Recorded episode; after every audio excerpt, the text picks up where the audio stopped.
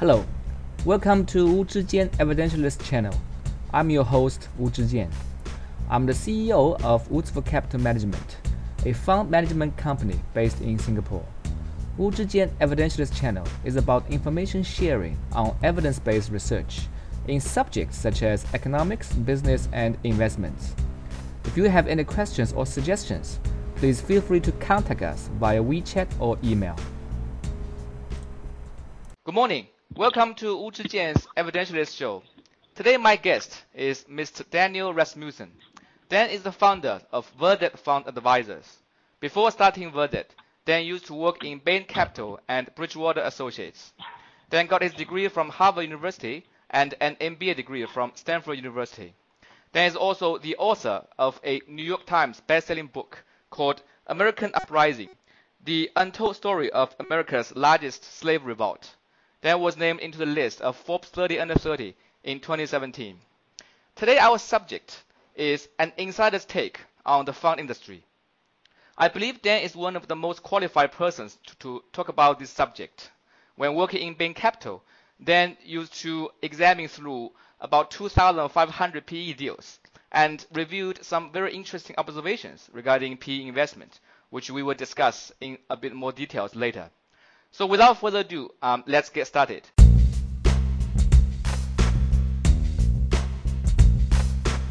Great. So um, let's start with your research back in Bain Capital.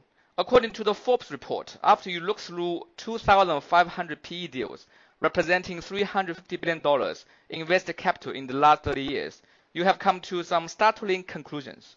You found that the secret of successful PE investing is just A, small cap plus leverage, and B, low purchase price. So it looks so simple. Can you share with us a little more on the background of the research, how to arrive at your conclusions, and what it means for us investors?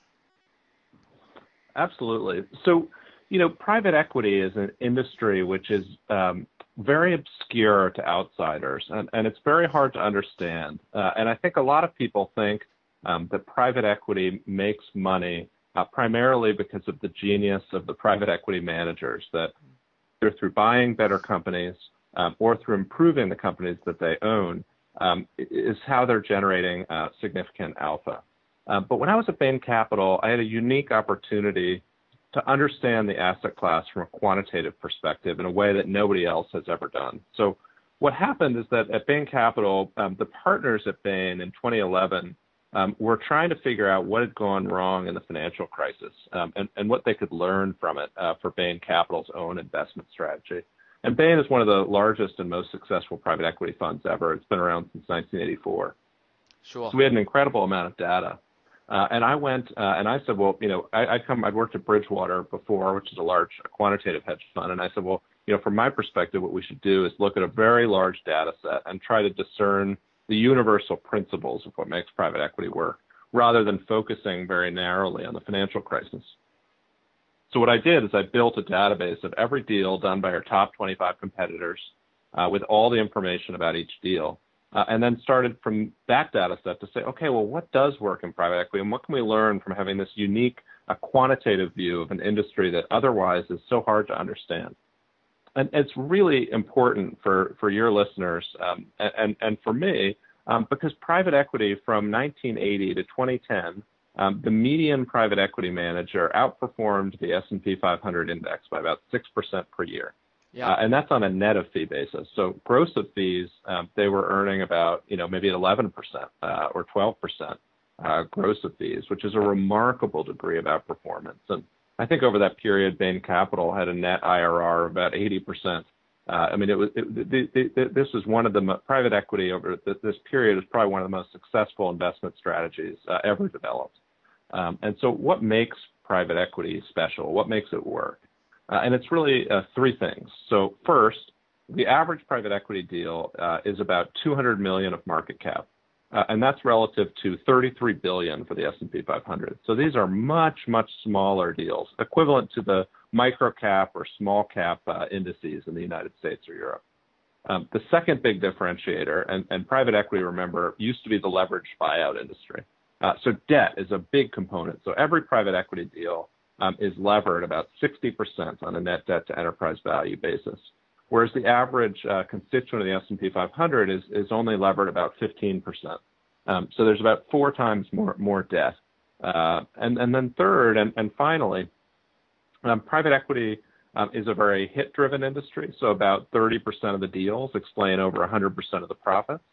Uh, and when you try to say, well, what is uh, the biggest predictor of whether a company is going to be a winner or not, um, it's, it's, it should come as no surprise uh, to your listeners that the answer is purchase price. So the cheaper deals uh, are much more likely to succeed. Uh, and so the cheapest 25% of deals on an enterprise value EBITDA multiple basis accounted for over 60% of the profits in the industry. Uh, and the 50% of most expensive deals accounted for only about 10% of the profits in the industry.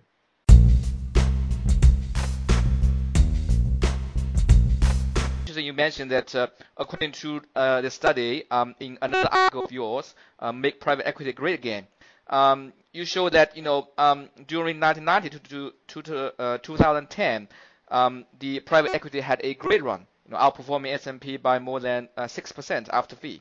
But uh, uh, in the recent years, from 2010 to 2016, if we compare the return from PE to S&P, it's almost identical. So there's no um, sort of uh, additional return uh, from the additional risk uh, that you take in terms of you know smaller cap, illiquidity risk, leverage, etc. So um, do you think that this is really because that uh, you know, uh, because of this intense competition among PE funds, etc., they have driven up uh, the purchase price of you know all these companies in the primary market, so that uh, uh, there's no longer any lower hanging fruit there, uh, which pushes you know people like you to go to um, other sources to look for cheaper deals. That's exactly right, and I think this should come as no surprise if you if you understand from a quantitative perspective how private equity works. This should come as no surprise. And, and really, that's my goal, and that's why I'm on your show, and that's why I think what you're doing is so important. Because I think if investors are educated and they understand how these investments work, they'll make better decisions. And so, as early as 2010, uh, or even as early as 06, 07, it was clear that private equity was getting too crowded, um, and, and that there were too much money being deployed in private equity. And there's a limited number of private companies that go up for sale. And so, if you have 10 private equity firms bidding at auction uh, for every company that goes up for sale, prices are going to not only be efficient, but they're going to be frothy, especially when people are using debt to finance their purchases. Um, just think in the stock market, if every stock market investor was funding all their all their purchases with margin loans, I mean, the market would go crazy. Uh, and that's essentially what's happened to private equity. So private equity fundraising has gone from about 100 billion a year to about 300 billion a year, uh, you know, pre to post crisis. And the impact that's had is changing the marketplace and making it much more competitive uh, and making prices much higher. And because purchase price is so important to outcomes, making the returns the whole asset class uh, go down uh, dramatically.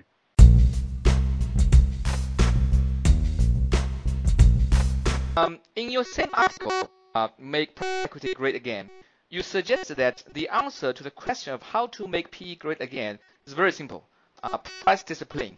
So, can you uh, explain a little bit uh, on this point? What do you mean by price discipline and how do we implement it in practice? Sure. So, so uh, price. Let's think about price on just an absolute basis. And so, let's say, uh, you know, uh, the, historically, most of the money in private equity has been made buying things for less than seven times EBITDA. And EBITDA, for those that are, uh, don't know what EBITDA is, it's a proxy for cash flow or free cash flow, and it's earnings before interest, taxes, depreciation, amortization. Um, and so, um, basically, uh, you buy stuff at less than seven times EBITDA and you buy it with debt, so at say five times EBITDA debt, uh, and then you use the cash flow to pay off that debt. And that's been the classical uh, model.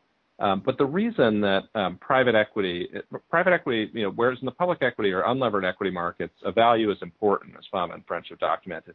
It's doubly important in private equity or in levered environments um, because every time you increase the purchase price, you increase the amount of debt that you need to fund that purchase price. And when you increase the amount of debt, you increase the interest payments. And when you increase the interest payments, you reduce the free cash flow that's available for debt paydown at the exact same time as you're increasing the size of the equity account. And so your free cash flow yield uh, changes exponentially as you increase the purchase price. So by about, uh, say, nine or 10 times EBITDA, you know, you're generating almost no free cash flow. Whereas at six or seven times EBITDA, you might be generating a 20% free cash flow yield. And so it's a huge, huge difference between a six times and a 10 times purchase. And those that are unfamiliar with private equity and how levered uh, equity investing works uh, wouldn't realize that there are two dramatically different transactions because buying something at a 20% yield and buying something at a 0% yield, or, or you know, wh- which one do you think is going to do better? You know, gee, it's, it's going to be the one with the 20% yield. And so price discipline is really important. And so the problem in private equity in most markets, especially in the U.S., um, but le- and, and, and less so in Europe and, and a lot less so in Japan, um, is that uh, the prices are just too high. People are paying 10 times, 11 times, 12 times, uh, even more. Uh, and that's just not going to go well because the free cash flow yield is so so so so low at those multiples. Uh, and so what you need to do is either find a private equity manager um, that is able to still buy stuff cheap. How are they able to buy stuff cheap? Often they're buying smaller companies. So maybe instead of being a mega cap fund, they're a small cap or mid cap fund. Uh, or maybe they're doing it in other markets like Japan or Hong Kong or Australia uh, or Europe, parts of Europe, uh, where, where prices are still low. Um, but the age of you know the Blackstone North America or TPG North America fund um, showing big dramatic outperformance of public equity markets is over, right? The, the U.S. market is way too competitive for private equity. It's much more competitive for private equity than it is for public equity. Uh, and so investors need to either find, you know, the rare, you know, one in a hundred U.S. manager who's got some angle where they're able to find really cheap deals, um, or go elsewhere to other geographies where the market is less sophisticated and you can still buy cheap companies. Sure. So I can understand, you know, the logic behind uh, price discipline. It's a bit like Warren Buffett's value investing, right? So you have your, you know, own set of rules, and uh, you try to preserve a uh, safety margin so that you, you never buy uh, overvalued company. And sometimes, if you know the market is really crazy and there's nothing to buy that you know fits your criteria, you have to wait patiently, uh, even you know for uh, multiple years. So um, and and I believe that you know after you um, publish your article, did research, there are a lot of smart guys in the PE world. They probably also know that price, uh, the purchase price is very important. So what do you think you know makes big guys like let's say Blackstone, TPG not able to adhere to this price discipline and uh, buy uh, cheap priced assets on the primary market? Yeah, so you know it really comes down to um, uh, so so if you look at a company that has 100 million of EBITDA, that company is going to go to Goldman Sachs, and Goldman Sachs is going to put that company up for auction, and there are going to be about 30 private equity firms that show up to buy that company, that show up to that auction, uh, and whoever pays the most is going to get the company. And so if you're a Blackstone or a KKR, um, and you have 10 billion dollars to put to work, um, you have to buy big companies, right? So you're going to be buying those 100 million of EBITDA companies that are all mm-hmm. going through banks, that are all being shown to the same set of competitors. Um, and so as a result, if you want to deploy capital, which as a private equity firm is their job, right? They have to find deals. They have to pay to play. That's how it works. They have to pay big prices in order to deploy capital because there's nothing cheap in the private equity market because it's too competitive. Uh, and that's really the problem, and they all know it. If you read their public statements, if you read what um, uh, uh, Rubenstein at Carlyle is saying, if you read what Leon Black at Apollo is saying, if you read what Henry Kravis is saying, they will all tell you they're open about it. They say prices are too high, prices are way too high. It's the biggest problem we have. They all know it, um, but there's nothing they can do about it because their asset class has changed. And so if you think about, you know, none of them are going to come out and say, well, hey, what we do don't, doesn't work anymore. You know, let's let's not let's not raise another ten billion dollars, right? Because they all employ 100 people or 200 people, uh, and there's no way um, with that institutional inertia they're just going to not do deals um, because the asset class has gotten too expensive. They're just going to keep doing it, and they're going to be surprised uh, when the returns are much lower than they used to be.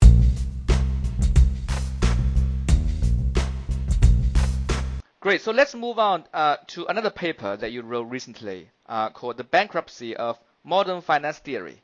Um, I have to admit that you know I enjoyed it very much.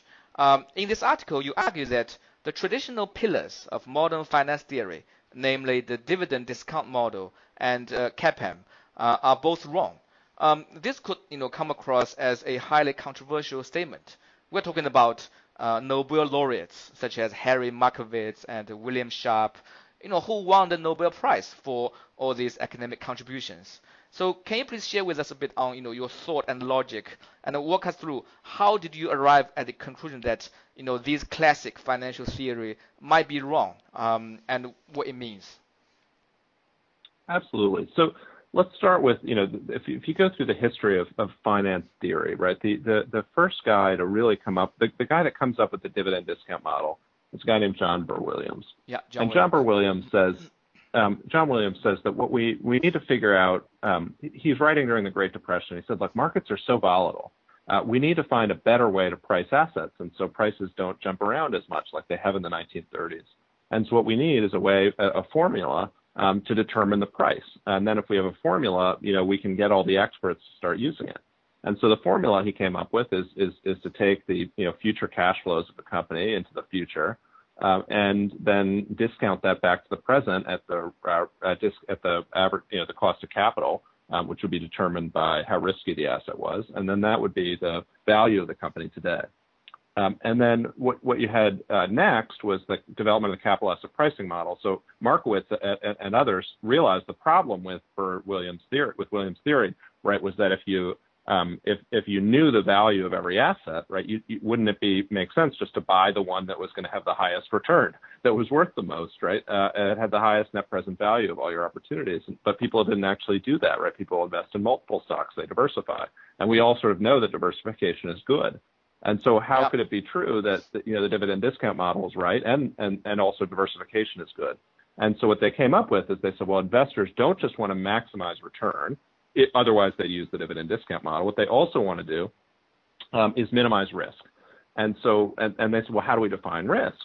And they said, well, let's define risk as historical volatility. So how much a stock has gone up or down relative to uh, the market. Uh, and let's then argue that investors want to minimize volatility and maximize return. And so a diversification makes sense because you're going to want to pool uh, different securities uh, together.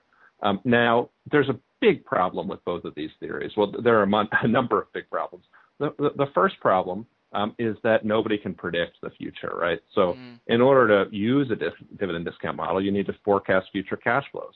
Um, and think about, you know, your own life or, or, or my own life, right? Can I predict what my salary is going to be in 2019? No, I have no idea, right? Maybe you have a benchmark, right? Maybe you say, well, it's going to be something like my salary this year, but you could get fired, you could get sick, uh, or you could win the lottery, and you don't really know.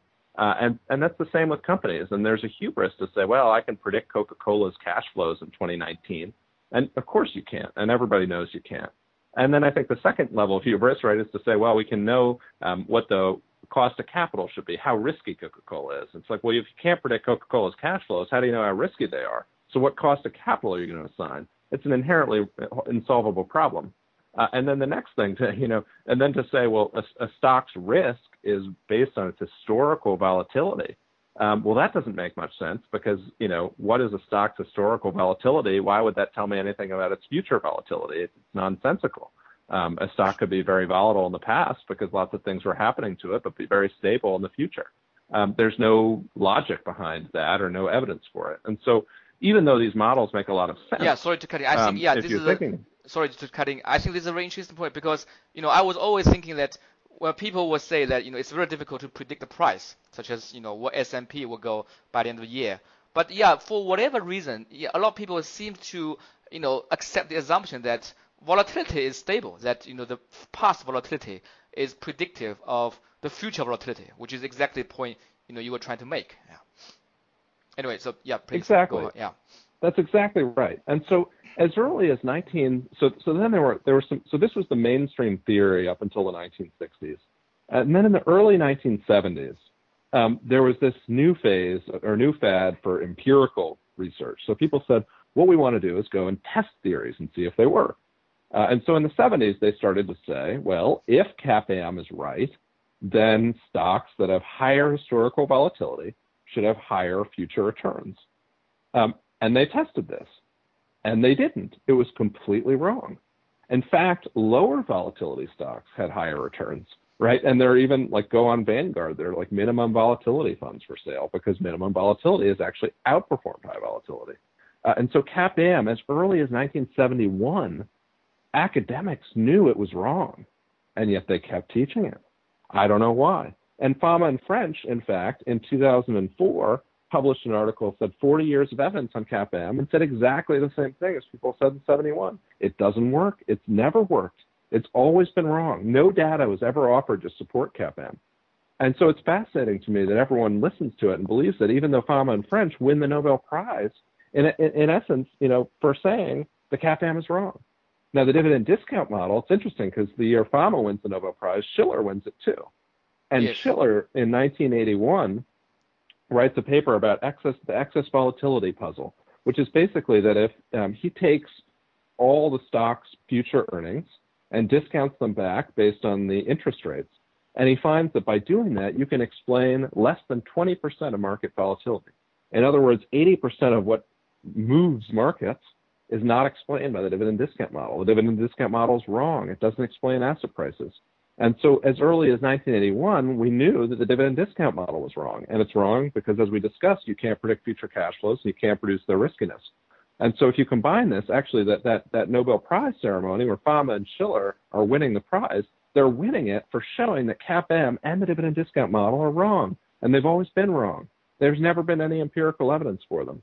And so these things are known. Academics know it. The Nobel Prize Committee knows it. And yet so many people in investing continue to use the dividend discount model, continue to use CAPM. And it, it bewilders me because they're both empirically wrong.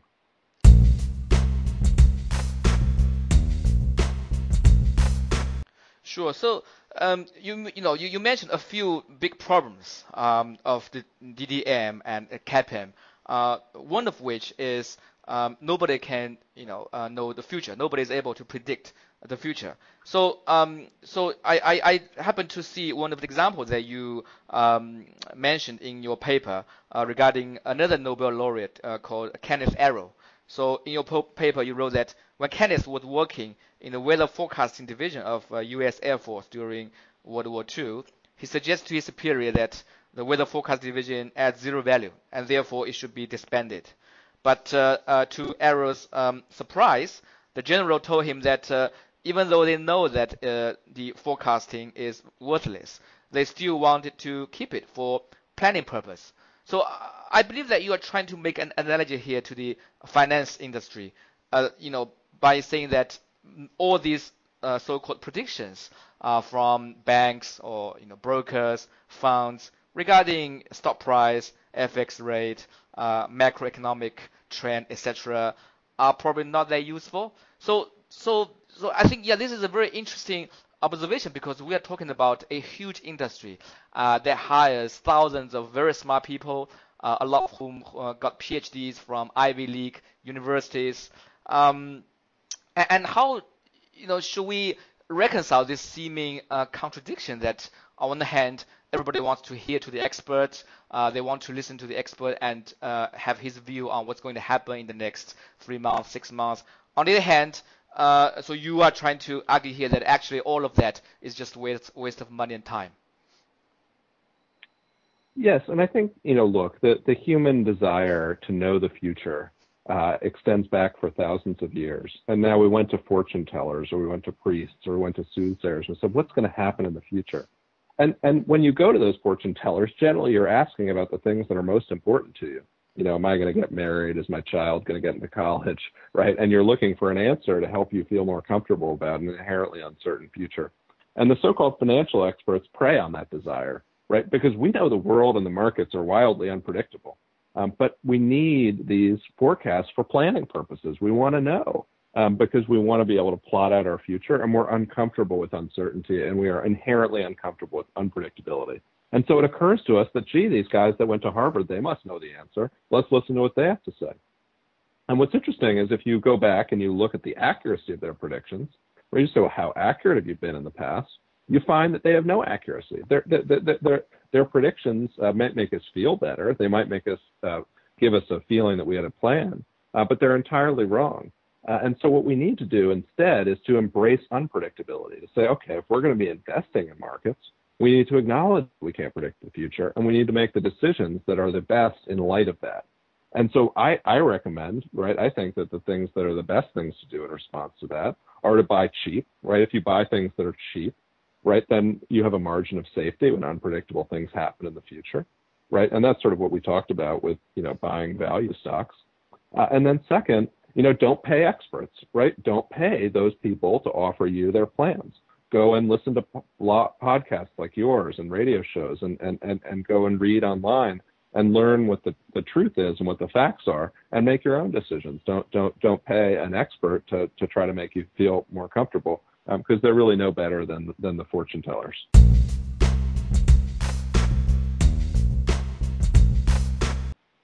Sure. So actually, this reminds me of you know some of my conversations with uh, uh, my Chinese friends. So some of them, you know, after they have read some books or listened to some podcasts, they say that look, you know, I get it.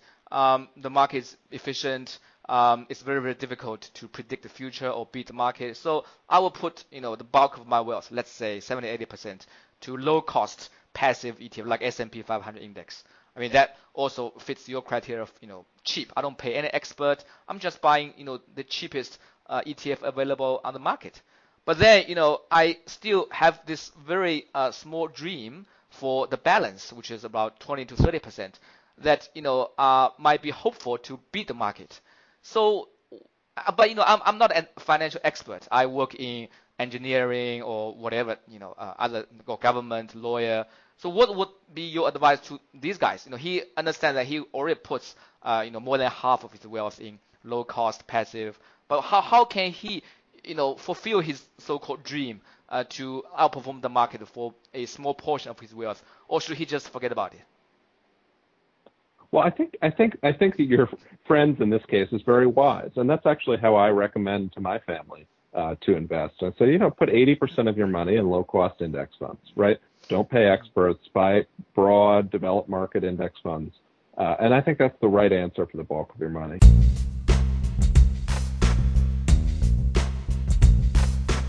But then what are, I think I think you know look I, I've devoted my career to figuring out how to, how to how to beat the market right or how to how to make more money how to beat those indices so what is, what is the common traits of how do you beat how do you beat an index what does the academic literature tells us and the first and overwhelming thing is that you have to buy cheap and buying cheap means buying things that other people don't want. They don't think they're good ideas. You have to be a contrarian, right? If everybody says uh, Facebook, Amazon, Netflix, and Google are the best stocks in the world, buy Facebook, Amazon, Netflix, and Google, run the other direction and don't buy them, right? If everybody says invest in private equity, it's really high return and really low risk, run the other direction. Do not do what everyone else is doing. Buy cheap things, buy the things no one wants. I love Japan for this reason, right? You, you say, hey, have you ever thought about investing in Japan? People say, no, Japan is a declining economy. Their stock market has gone nowhere for 20 years, right? I mean, things like that. And you say, well, perfect. That's the type of opportunity I'm looking for. Uh, what about that newspaper company over there that I can buy for three times cash flow? And that's what I specialize in, right? Because the way you make money ultimately is you buy low and you sell high. And the most important thing to buying low is buying things that other people are pessimistic about. And if you think about it, right, ultimately, if the future is unknowable, people's pessimistic predictions are just as likely to be wrong as their optimistic predictions. Yes. And so if you buy the things that they're pessimistic about, you know, naturally a lot of those things will uh, outperform, and then you'll make more money. Uh, and that's how markets work. It's not about analysis. I think so many people think that investing is about analysis. I just buy the best company that's going to grow the fastest. Uh, and that's not right because uh, other people are doing that too. And so, you know, everything has a price. And so what you need to do is, is, is meta-analysis. You, you, you have to play uh, the man, uh, not the puck, uh, to quote Wayne Gretzky, the famous ice hockey player. You, you, it's more important to know what other people think about an investment than it is to know what's going on with that, with, with, with the fundamentals of that company. Because as we talked about with the dividend discount model, the dividend discount model can explain only about 15 to 20% of market volatility. The rest of market volatility is explained by the sentiment of the investors in the market. And so the real arbitrage is to be made in buying things that are very cheap, that are undervalued, uh, that other people hate, and then making money on them when people hate them slightly less, when something unpredictable but good happens in the future. Sure. Yeah. So actually, this reminds me of uh, you know the book from Howard Marks. He argues that you know in order to outperform, you have to be not only right but uh, be contrarian. So if you are right and uh, you know it happens to be the market consensus, then too bad. You know you you are just one of those millions of uh, market participants. Um, which you know again it shows the, the challenge uh, to um, beat the market.